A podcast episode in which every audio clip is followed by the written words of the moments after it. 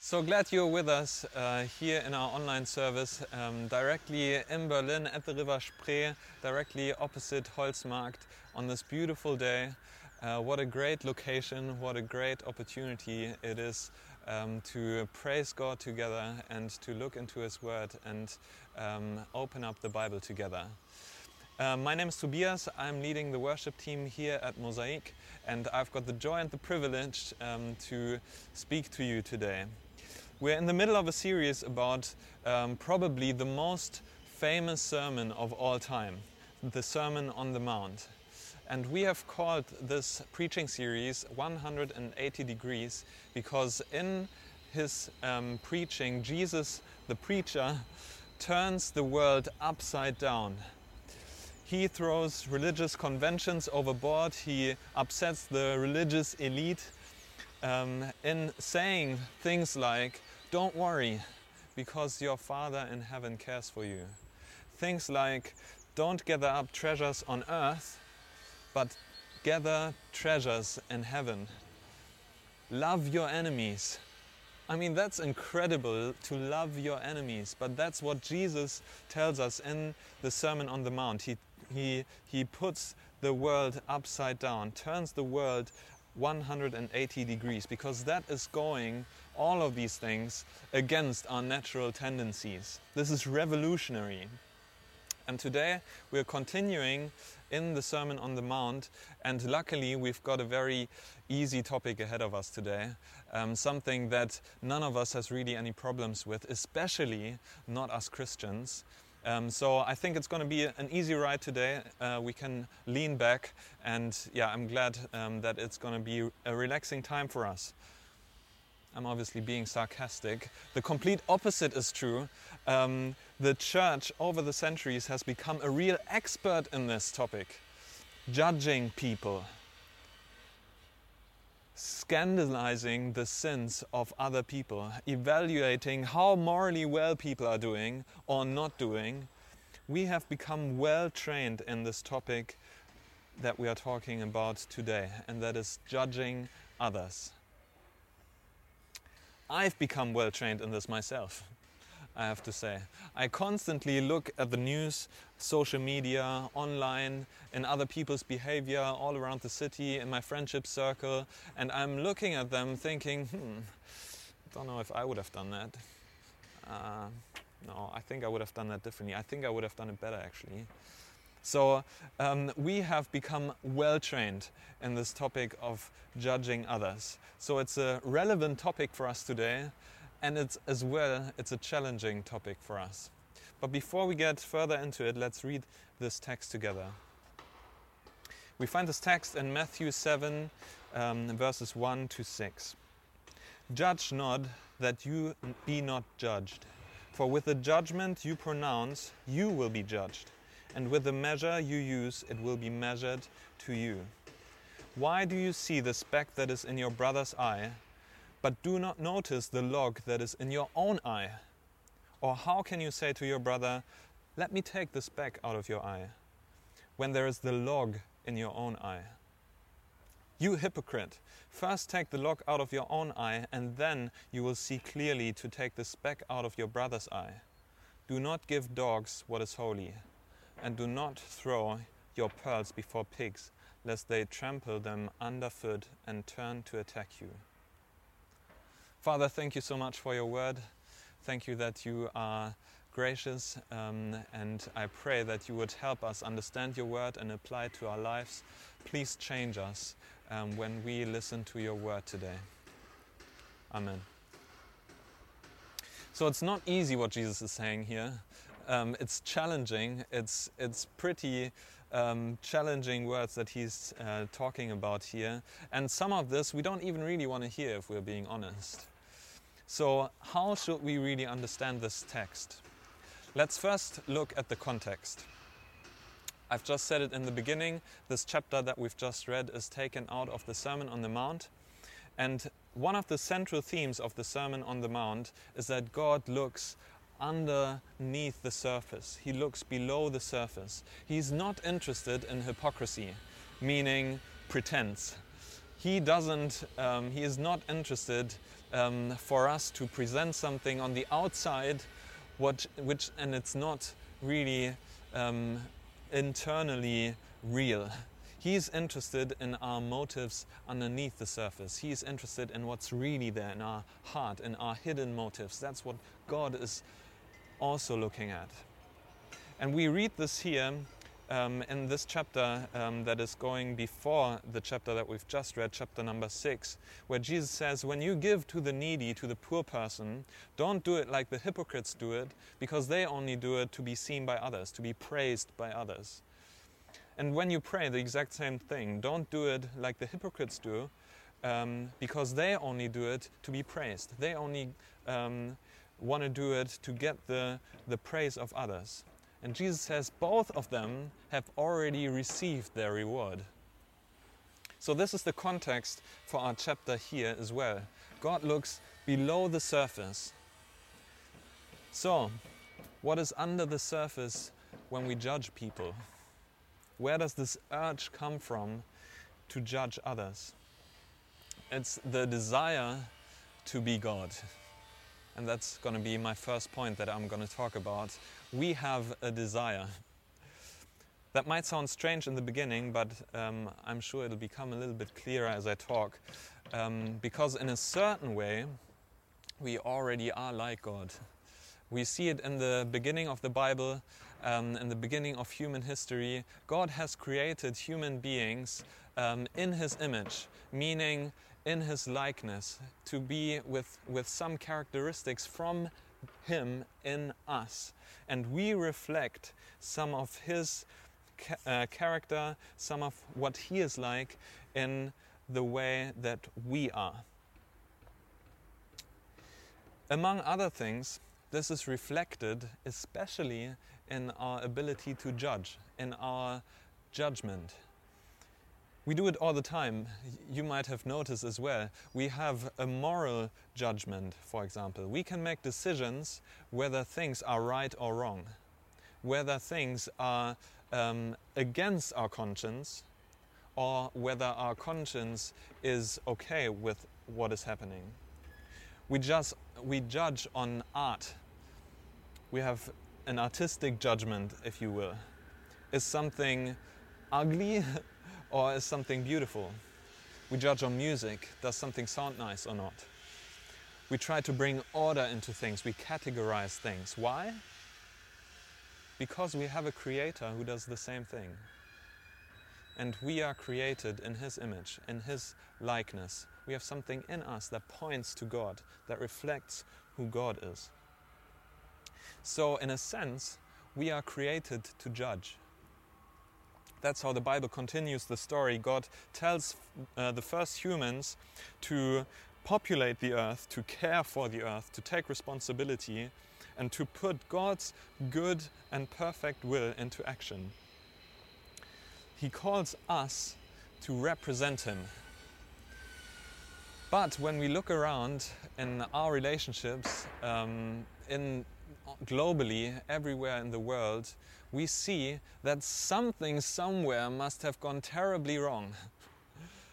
something must have gone completely out of the right hands, and the wrong hands seem to have um, had too much impact on the earth or something. What has happened? What has happened to this, to this good world that God has created? The stewards, us, the people that God had put in place to represent him, they have done something completely different than what they should have done, than what they to- were told to. It's like when you when you talk to the eldest child, um, you take care of your siblings. I'll be right back. And you come back, and everything is in a complete mess. The whole everything is is kind of destroyed and in chaos. And you think, man, what has happened while I was away? That's exactly what happened we have declared our independence from God and we have said, God, what do we need God for? We want to be judges. I want to decide what's right and what's wrong. I want to decide um, who I want to represent, and I know who I want to represent. I don't want to represent God, I want to represent myself. I want to be God myself. And that is our desire to be God. And this desire leads to problems. This is going to be my second point. We have a problem. So we have a desire and we have a problem. We can conclude basically judging is part of being human. It's basically um, we can't not judge. That is part of our human nature. Um, it's basically to say to someone, don't use your judgment, is basically to say, don't breathe. It doesn't work. It is, it is in us. Some of you may know uh, the movie Yes Man uh, with Jim Carrey, and this movie shows pretty well what happens if we kind of lose our complete sense of judgment. Jim Carrey plays uh, this, na- uh, this man named Carl, and Carl is in, in, a complete crisis. A lot of things have gone wrong in his life, and he runs into a colleague of his, and this colleague has got a complete changed life. He's got a great smile on his face, everything is going great, great career, and he's really, he's life himself basically. And Carl uh, asks his colleague, what's your, what's your secret? What have you done to your life that it looks just so amazing? And uh, his colleague takes him to a motivational seminar, um, and Carl gets kind of um, introduced to this guru, to this, uh, to this leader of this motivational seminar. And this guru puts him a bit under pressure in front of everyone's eyes. Um, and Carl swears under this pressure that he never ever is going to say no to anything again. So from this time onward, every opportunity that he's going to have, he will use. He's going to say yes to it. So he starts flying lessons, he learns Korean, um, he starts playing the guitar, and he also really doesn't uh, get himself into a lot of trouble. And at the end of the movie, he kind of realizes just saying yes to everything isn't going to solve the problem, it's not going to help. So, the film industry says it to us. Um, our common sense tells it, um, tells us, not using judgment at all can't be the answer. And that's also what Jesus doesn't say. Jesus doesn't say, don't ever use your judgment. It's even in the same chapter, a little bit later, he warns us uh, against people who, who are spreading lies. And so he's basically saying, you have to use your judgment. We have to use our judgment to kind of make decisions whether things are right or things are wrong. We can't just say, oh yeah, it's going to be right, I'm going to not use my judgment. It isn't working. So we have to make decisions whether we can believe someone or not. And so we kind of have to look at other people and make some decisions. So, what is Jesus really meaning here then? He says, Judge not that you be not judged, for with the judgment you pronounce, you will be judged, and with the measure you use, it will be measured to you. What he is warning us about is this kind of judgment that most of us um, really do know quite well. It's this godlike judgment, being superior about other over other people, and passing judgment onto them. That what's, that's what Jesus means here. Sarah and I, my wife and I, we've got a neighbor in Arkiez where we live here in Berlin. And this neighbor, sometimes in, in summer, he's got this massive um, ghetto blaster and he puts it out on his balcony, cranks the music up as crazy. The whole music goes in all everywhere. The whole street can hear this Schlager music and whatever he, he listens to. And it's not even that he stays on the balcony, but he then, as soon as he cranked it up, he, he goes back into his flat. And we're like what what is that kind what is this kind of person? He needs attention. Uh, he's lonely. He's he's psychologically ill. No one else would do this kind of thing. And we are so glad that we are not like him because we've got our life under control. Oh man we're such good people. And we feel this sense of superiority coming up in us. And to be honest we quite like it don't we? We like to look down on other people and we kind of know what that person is really like. And we know their reasons why they're doing certain things. Maybe you also know things like that, that you judge strangers or even friends or people in church, uh, work colleagues, and we don't even only do it with other people, we even do it with God. We, as created human beings, we judge God. Maybe you know that too. This thought if I were God, I would have done that completely differently. I've thought that numerous times in this year, not only in this corona crisis, um, but in other things as well, particularly if they haven't gone my way and if I just don't understand why things have happened the way they did. I would do it differently if I were God. And of this way of judging, Jesus says, take care. Be careful. Do not go beyond your competence as stewards of God. Do not make yourselves God. Jesus gives us a friendly, warm, loving uh, warning here. If you want to be like God, be careful because there is going to come a day when you will meet God and then He is going to judge you. He's going to be the real judge and not you.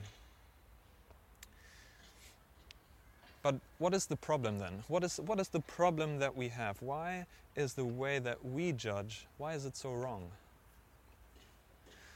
Our problem is our sin, our faultiness. And not only our sin, but the fact that we are even blind to our own sin. We are blind to our own faults. That's what Jesus says here as well. In verse 3 and 4, he says, Why do you see the speck that is in your brother's eye, but do not notice the log that is in your own eye? Or how can you say to your brother, Let me take the speck out of your eye? when there is the log in your own eye. It's really meant to be quite a funny situation that Jesus describes here, but it doesn't end well for the person who judges, because that person really embarrasses himself. And the Bible gives us a great example um, of that happening to a guy called David, um, a very famous king in the Bible a famous king of Israel. And David was a good king. He has done a lot of good things, um, but he has also committed a terrible mistake. He's done a terrible mistake in breaking um, in committing adultery with another man's wife.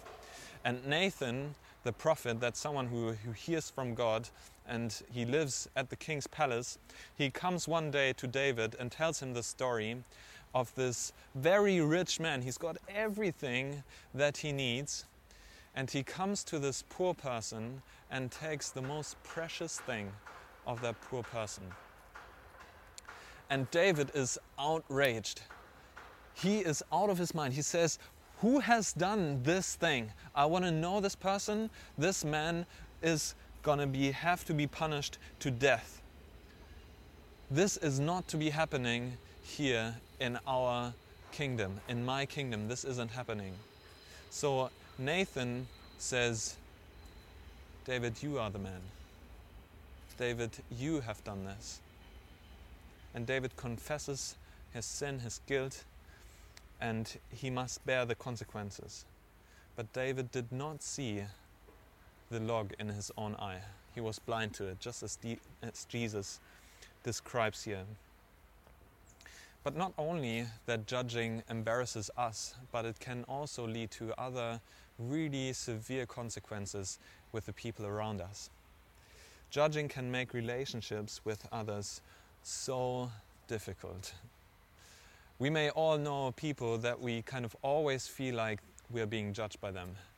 People that we kind of know they're constantly evaluating us, they're looking at how we're doing and oh man, why did he do that? And um, we might all know these kind of people, and that's quite unpleasant. That's not nice. We don't really like to be judged, do we? But for us as Christians, that's actually a problem. Sometimes we as Christians are those people who constantly judge other people. And some of us, um, for some of us, this habit is so strong that others would avoid us. They don't like being around us because we constantly give them the impression that they aren't good enough for us. We constantly give them the feeling that they don't live up to our standard because we have got everything under control. And we should be really careful about it because that's actually quite sad. Jesus has been so attractive. He has, he has been so attractive to sinners, to people like us, faulty people, and he has never pushed them away because they weren't living up to his standards. He has always invited them.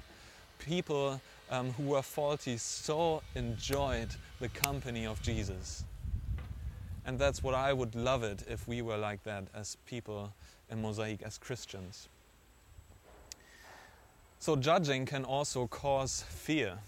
Some of us are so afraid of being judged, of what other people might think of us, that we don't really ever step out. We don't really ever can show ourselves just as we are. We don't, some, sometimes we might think, oh, we don't look right, or um, something is weird in us, we might be awkward or something. We are afraid, we are so afraid of what people might be thinking of us. Um, what happens if we make a mistake? What, happen, what happens if I embarrass myself? And we are so afraid of being judged, judged. And that leads to a false sort of restraint. That is leading us to kind of just not being able to just be ourselves. And I would love it um, if that weren't the case here in, in our church. I would love it if you had the courage to say, I'm good at this, let me do this. I would love it if you could say, Man, I'm, I know I might be a little bit weird or something, but here's place for me. We're all weird. We're all a little bit strange, all a little bit awkward. And I would love it if that would be the atmosphere in our church. Not to think, oh, what might people think if I put my hand up and say I want to do this? Will they think I'm arrogant? Will they think I'm a know it all? Paul in 1 Corinthians 4, he says, I don't care about being judged. I don't, I, don't even, I don't even judge myself. God is the only one who's judging me. It is God alone who I'm interested in what He really thinks about me. And I don't really care what other people think. Wow, what a, what a statement. That's a great, uh, courageous attitude that Paul has. And I would love it if that was the case in our church as well no false humility, no false kind of just holding back, not to be seen. Um, no, this should be a place for everyone to come as they are. Um, bring everything that you are and uh, what you can do, um, and come just join us. Uh, be very welcome among us. So, we have a desire to be God. We have a problem, that's our sin, and that's also the, our blindness to our own sin. Um, but the good news is that we've got a Savior um, who is loving us, a Savior who is so good to us. And this, this Savior, Jesus, uh, we want to praise and worship now. So come, let us sing. Welcome back. Um, yeah, we've just said we have a desire that is to be like God we have a problem, our own sin and our own blindness to sin. And that's going to be our next point, my third point. We have a calling. The thing about judging is that we believe that we know people, right? We know what is, we, th- we think we know what is really in their heart. We think we know about the hidden motives. Even if everyone else can't see it, I know what's really going on. I mean, we've got eyes to see, right? And we've got a head to think, and we kind of we can see what is going on. Maybe you know these kind of thoughts as well. That's probably why she did that. I know these, this kind of person. I know why they've done this. They had a plan, they had a strategy that was on purpose that they've done it. Or even if we, when we want to help others, Ah, yes, I know. I've, I've seen this problem in other people before. I know um, what, how, how we can help them. I know these kind of cases. I've, I've seen that before. I know this person needs just a bit of this, and even if they don't quite know it, I know what, what they really need. So we think we're such experts in the human heart, right? We know to we know we think we know people so well. But as much as we rely on psychology um, or other sources, our own experiences, um, the truth is, who can really know what is going on in other people's hearts? I barely know what is happening in my own heart, let alone in the heart of other people. In Jeremiah, uh, Jeremiah 17, verse 9, it says, The heart is deceitful above all things and desperately sick. Who can understand it? Who can understand the human heart? Who can really know what is going on inside of here and in other person's lives? Who can really know? And it goes on to say in verse 10 I, the Lord, search the heart and test the mind. God alone knows what really happens inside of other people. But you know what? God judges differently. God judges differently than we do, and He calls us to judge just like He does. He calls us to live just according to His standards. So, what are the standards of God? How do these standards look like? Jesus says it even here in the Sermon on the Mount, Matthew 5, verse 48. He says, Be perfect, therefore, as your heavenly Father is perfect. Be perfect. Oh man, is this true? Is perfection, is that the standard of God? Yes, it's true. Love your neighbor. Love your enemies. Pray for those who persecute you. Pray for those even when they crucify you. That's perfection. That is Jesus who shows us who God is. And Jesus has done exactly these things. God the Father is perfect. His judgment is perfect. Isn't that scary? That's the standard of God.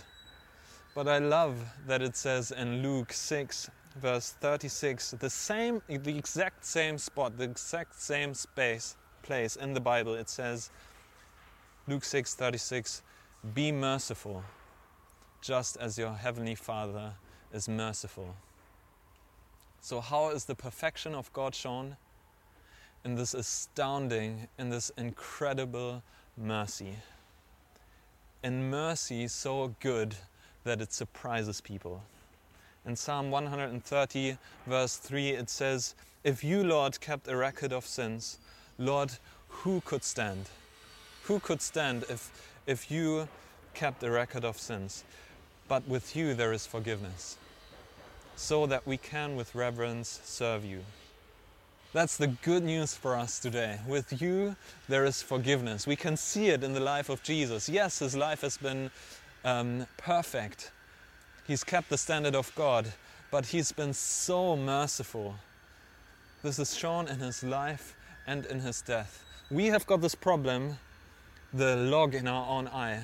Our eyesight isn't good, but Jesus has been the only one who has had 10 out of 10 points in eyesight, no problems at all with vision. He, had, he was the only person who had clear vision, who knew the hearts of men, of people. He knew what was really going on in their heart, and yet he was so full of forgiveness. In this corona time, it is so easy to move away from each other, isn't it? When we don't really get to spend so much time with each other, when we don't see us, um, uh, our friends in the services, um, when we have to do a lot via text and over telephone calls and things like that, it's so easy to slowly, slowly, slowly drift away from each other and we can get hurt and disappointed, maybe some misunderstandings, and we're kind of left to our own thoughts and kind of think, oh man, I know why that person has done this, and I know why this person hasn't called me. And who, who, who cares about me anyway anymore? The others don't, don't really care anyway. And you kind of ask yourself, what else? I mean, what do I still have to say? What do I still have to bring in this church? No, let's not be just happy with assumptions. let's keep thinking the best of each other. Let's be merciful.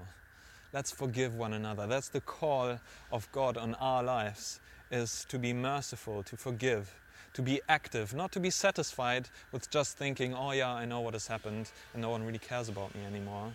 No, let's be active. Let's stay together Let's work on our relationships. Let's meet in the way that we can with the um, Mosaic Meetup Shuffle or whatever we can do to meet in this time. Let's do it. Let's stay together. So we have a desire to be God. We have a problem, our own sin, and our blindness to our own sin. We have a calling to be merciful like Jesus is. And I want to end with this we have a Savior. How can we remove, how can we remove the log from our own eye? In a sense, we can't really do it at all. We can't. But it starts with our acknowledgement, with our realizing that we do have a log in our own eye that needs removing. And to come to our wonderful, gracious, merciful doctor to the doctor who is well able to reconcile us again with our Father in heaven and with our sisters and brothers, with our friends, with, with our relationships. That's what he came to do. It starts with saying, i I know I'm not better than any, anyone else, but I know someone who can really help me, and his name is Jesus, our Savior. Our Savior who didn't come into the world to condemn the world but in order that the world might be saved through him. That's in John 3:17. He didn't come to say shame on you, but he came to say shame on me. Although he was completely without fault, although he was completely without any mistake, without any sin, he even was judged wrongly, he was accused wrongly without any reason. And he invites us to come with our log in our eye to Him and get it removed. He invites us, even now, just now, He's saying, Come to me. I've died on the cross for your sin, for the log in your eye, and I've taken it away from you. You can't do it by your own power. You need my help. I am the Holy One who was thrown into the dirt in front of the pigs, if you like just as we see in the end of this chapter. Let me restore the relationship with your Creator. Let me be merciful to you. Let me be gracious to, to you. Let me show you my favor. Let me show you my blessing. That is what Jesus is saying to us. Let me give you life and joy in abundance.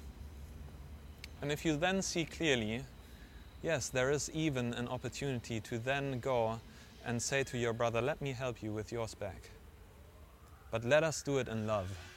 Let us not do it judging others and enjoying the superiority, but being servants of one another.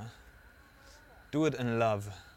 We are in this journey, on this journey together, not against each other, but for each other. And I want to conclude with this Ephesians 4:32. Be kind to one another, tender hearted, forgiving one another as God in Christ forgave you.